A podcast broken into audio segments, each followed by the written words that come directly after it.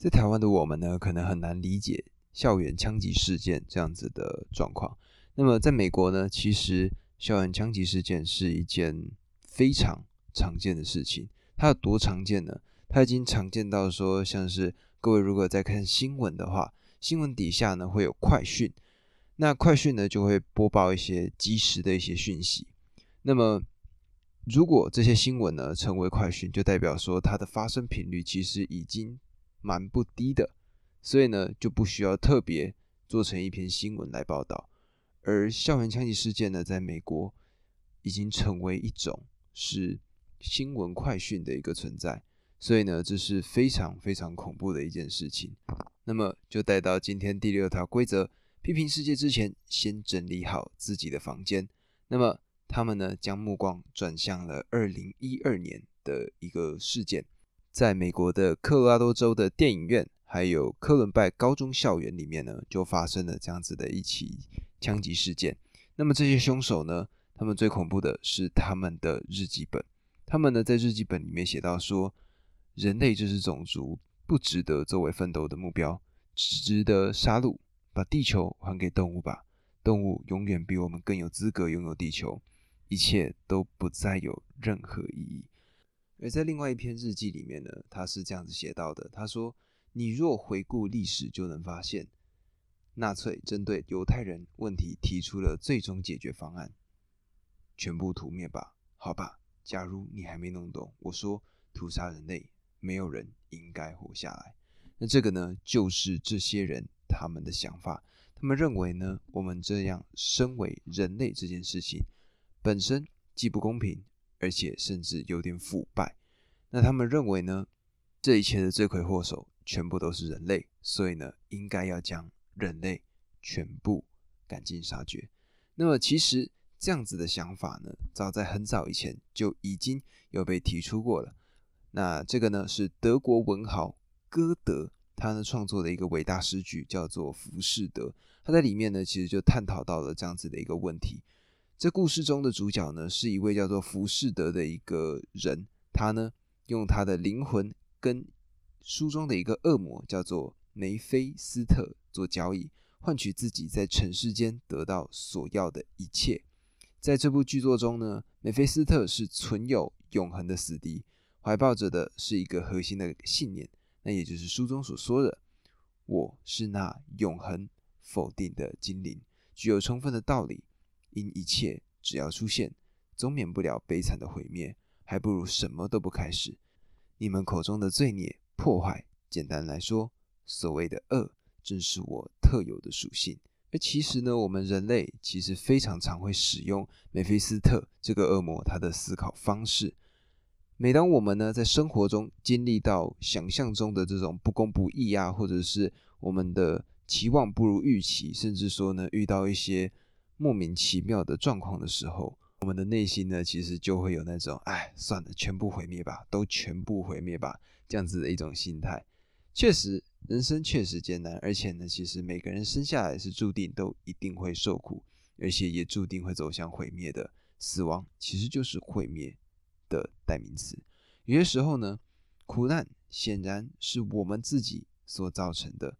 那例如说呢，故意的视而不见啊，或者说决策不断啊。甚至呢，心怀恶意，这种时候呢，痛苦其实就是自找的，甚至呢，可以说是应得的。但是呢，换句话讲，我们的生活其实可以控制的有限。普世众生呢，我们都即将会面临到绝望、疾病、衰老和死亡。归根究底来说呢，人类很可能不是自身脆弱的始作俑者。那么，究竟？到底是谁的问题呢？不管我们自己是不是有宗教信仰，其实我们在人生的很多阶段，例如说生重病的时候，或者是女生如果有些时候月经来很痛很痛的时候，或者呢，像是有些人被卷进了官僚体系这个巨大的齿轮当中，或者说被查税啊，或者说没完没了的诉讼、离婚诉讼缠斗的这些人，他们呢也会有同样的疑惑。那除了这些明显在受苦的人呢，其实有些会因为自己无法忍受的状态而备受煎熬。例如说呢，一位非常著名的学者托尔斯泰，他呢即使地位崇高，处在名声、影响力和创作力的最巅峰的时候，他呢却在这个时候开始质疑存在的价值。他呢在他的日记是这样写到的：他说，我的立场非常的可怕，我知道自己无法运用理性知识找到什么，除了否定生命。而在信仰中呢，我除了否定理智之外一无所获。但这些比否定生命更棘手。根据理性知识，生命是荒诞的罪恶，这已是众所皆知。人类没有必要活，但却从过去一直活到现在。正如我活过，现在也还活着，即使我早已知道生命毫无意义，而且充满罪恶。那么他这样子的论述写完呢，是不是挺绝望的呢？所以呢？托尔斯泰呢，他就赶快补救，他呢就想出四种途径，想要去挣脱他现在的这样的想法。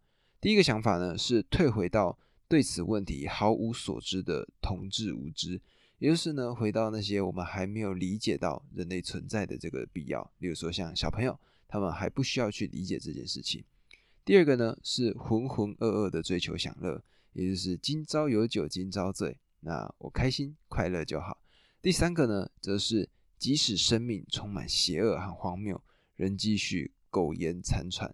虽然早知道不会有什么好结果，那这种呢，就是一种啊，就摆给他烂吧，就是这样子就做，就慢慢来吧。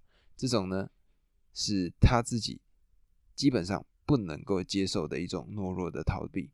他说呢，这类人知道生不如死，却无力采取理性行动，尽快了结生命，以结束。这场虚妄，而最后呢，只有这个第四种的方法可以挣脱。那这个挣脱的方式呢，是透过力量与精力。一旦理解生命的邪恶和荒谬，这些就包含了摧毁生命。而在这里呢，他也继续想下去：只有格外强大且逻辑一致的人才会这么做。他们意识到生命对人类开的玩笑是何等愚蠢，明白死者比生者更加的幸福。因此，一切最好不要存在。于是，采取行动结束这个愚蠢的笑话。他们使用各种手段，例如说上吊、投河、用刀刺入心脏、卧轨这样子的做法。那么，真正将托尔斯泰这种报复性的仇视社会的想法完全付诸实现的人呢，叫做潘兹拉姆。他呢是二十世纪报复性最强的杀人凶手之一。他呢在青少年的时候犯罪，并且呢被安置在。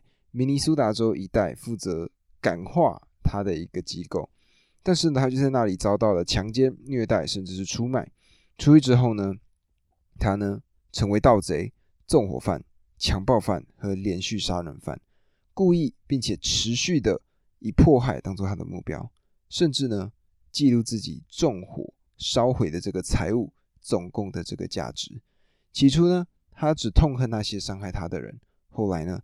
他的恨意蔓延到全人类。如果根据托尔斯泰他在他的这个思考的想法里面呢，潘兹拉姆的反应其实完全是可以理解的。而这个其实也是他恐怖的地方。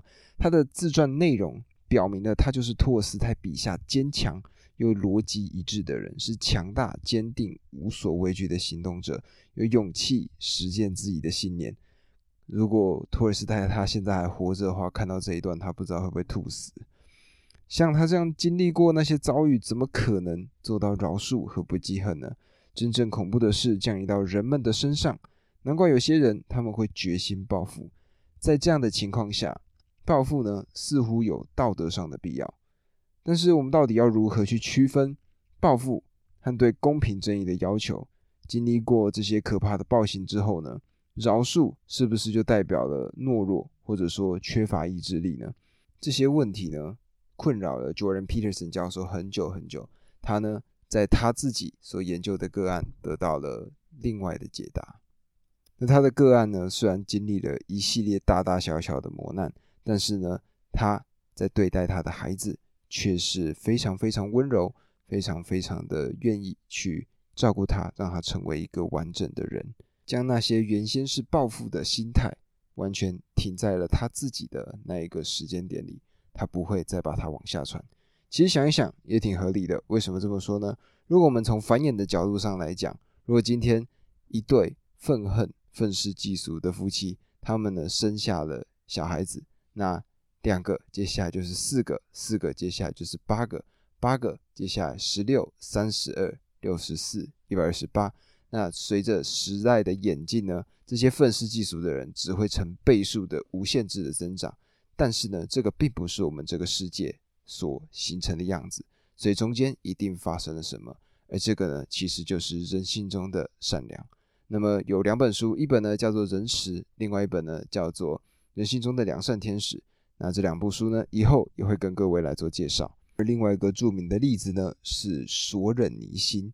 这个索尔尼西呢，他呢是在二十世纪中叶被关押在苏联的劳改营里面。当时呢，这个环境其实呢，他非常有理由可以质疑存在的结构。他担任过士兵，在军力溃散的俄国前线抵挡纳粹入侵，但是后来呢，他却被自己的俄国同胞拘捕、殴打，并甚至关在牢房里。接着呢，又受到了癌症的重创，这样子的。状况呢，他大可以变得非常的怨恨，然后愤世嫉俗。但是呢，他并没有这样做。他呢，开始去检讨自己，他深思这些人的表现，然后向自己提出最艰难的问题，也就是他自己的人生是否是因为他自己个人所导致的？如果是的话，他又是如何造成的呢？他想起来说，自己早年无条件的支持共产党。于是呢，他重新思考自己的人生，在这个劳改营当中呢，他有很充裕的时间去思考他过去呢是如何偏离目标，有多少次违背良心，明知道有错却依然去做，有多少次背叛自己，撒了谎，在苏联古拉格这个灰暗的地狱中呢，有什么方法可以改正和弥补自己以往的罪过吗？那这个呢，就让我想到说，《论语》当中呢，其实就有这样子的一句话嘛，就是“君子求诸己，小人求诸人”。那么索尔尼希呢，他在非常仔细审视了这些生活细节之后呢，继续再问下去。他说呢，现在他能够不再犯这些错误了吗？甚至现在他能够弥补、修补这些过去的失败所造成的伤害吗？他在这个过程中呢，他渐渐的学会了怎么样去观察别人，然后怎么样去聆听，并且呢，发现什么样的人令他钦佩。所以呢，在这个过程中，他呢写下了一本非常经典的著作，叫做《古拉格群岛》。那古拉格群岛呢，主要就是描述苏联监狱还有劳改营的制度的一个历史。这本书呢，非常非常的。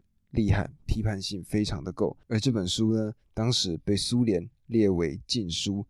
而直到一九七零年代呢，它被偷运到了西方国家后，立刻震撼全世界。不论是在意识形态上，或者是社会上，索忍尼辛他的文字呢，都彻底且决定性的摧毁共产主义在知识上面的声誉。他就像是拿斧头砍断了树干，因为树上的苦果并不能够提供足够的滋养。而他过去呢，曾经亲眼看着，而且支持这棵树种下。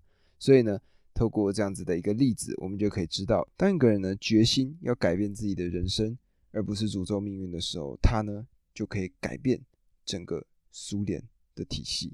那不到几年的期间呢，这个体系可以说是完全的瓦解。所以，尼心的勇气正是非常非常重要的因素。那么，我们常常说呢，天灾人祸，天灾人祸。那么究竟是天灾还是人祸呢？其实以我们现在的科技，很多的天灾，我们大部分是有机会来去做预防的。例如说地震，其实台湾呢一直都知道，我们是一个常常地震的一个国家，所以呢，我们的建筑法规其实呢都已经有很明确的表示，我们应该要怎么样盖房子，然后要怎么样达到不会因为地震出现意外的建筑物。但是为什么还是有房子倒塌呢？很多时候，如果仔细去检查这些工程，就会发现这些工程很多时候都是偷工减料的。天灾固然是会发生的，但是如果我们可以预防而没有预防，那这个其实就不应该叫天灾，这个就应该是人祸了。其实包括淹水也是这样子的。书中呢，他们举例的是飓风。重创牛奥良，当时呢，整个洪水是淹没了城镇。但是呢，仔细想想，这真的是天灾吗？我们呢，把目光放向荷兰。荷兰呢，为了一万年才可能发生一次的严重风暴而修堤坝，也就是水库这样子的概念。假使牛奥良他们呢效仿荷兰的做法，悲剧可能就不会发生了。然而呢，并非完全没有人想到，一九六五年的时候。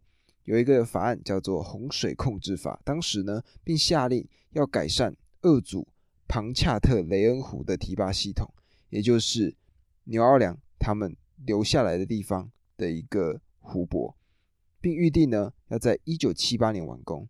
但是呢，四十年后，这个工程只有做到六成，而毁了这座城市的呢，实际上就是故意忽视以及腐败。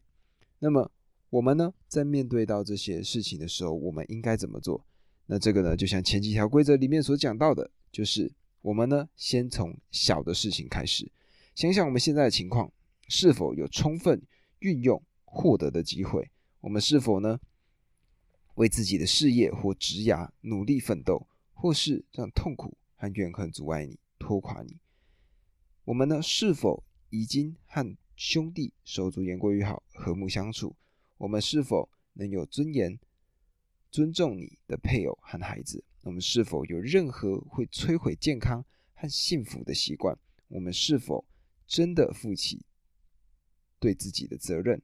我们是否有说出需要对朋友和家人该说的话？我们是否有任何可以做到，而也知道自己可以做到的事，能让你周围事物变得更好？我们是不是？有没有机会好好的整顿自己的人生？如果这些问题呢，答案是否定的，那么我们可以试着停止做这些明知不对的事。从今天开始呢，我们如果确定某件事情是错的，那么就不应该浪费时间在这件事情上。我们来想想看，如果每个人都把这件事情当做是最重要的，大家都开始渐渐的改善自己的状态的话。那么整个社会肯定会走向更加美好的未来，对吧？那么这个呢，就是今天第六条规则，也就是批评世界之前，先整理好自己的房间。那么也希望这一集呢，各位可以有所收获。如果呢觉得有意思的话，帮我订阅，并且分享给你的朋友。我们呢明天再来讲下一条规则，大家明天见，拜拜。